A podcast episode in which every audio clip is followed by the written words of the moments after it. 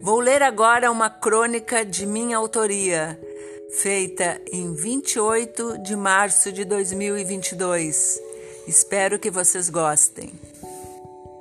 Quando não acredito que o mundo pode ser maravilhoso, colorido, cheio de alegrias, com plantas e bichinhos encantadores, com pessoas bondosas, cheias de sonhos e realizações, eu não estou amando verdadeiramente Deus. Quando não faço as coisas certas, quando não cumpro princípios, quando não cuido dos meus bens materiais, nem valorizo tudo que há na terra, eu não estou amando verdadeiramente Deus. Quando não faço nada pelos outros, quando não tenho empatia, quando sou egoísta e quando não me dou às pessoas, eu não estou amando verdadeiramente Deus.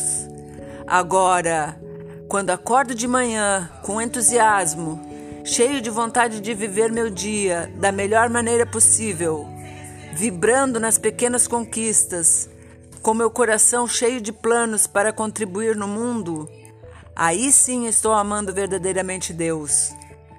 Quando coloco um sorriso no rosto e saio contagiando todas as pessoas ao meu redor, animando-as, incentivando-as e mostrando seu valor e dizendo quanto são importantes, aí sim estou amando verdadeiramente Deus. Quando deixo minha marca registrada na vida como uma pessoa única que sou, exclusiva, usando meus talentos e qualidades para contribuir no nosso mundo, deixando-o mais interessante e rico, aí sim estou amando verdadeiramente Deus. Já parou para pensar outras maneiras de amar verdadeiramente seu Deus?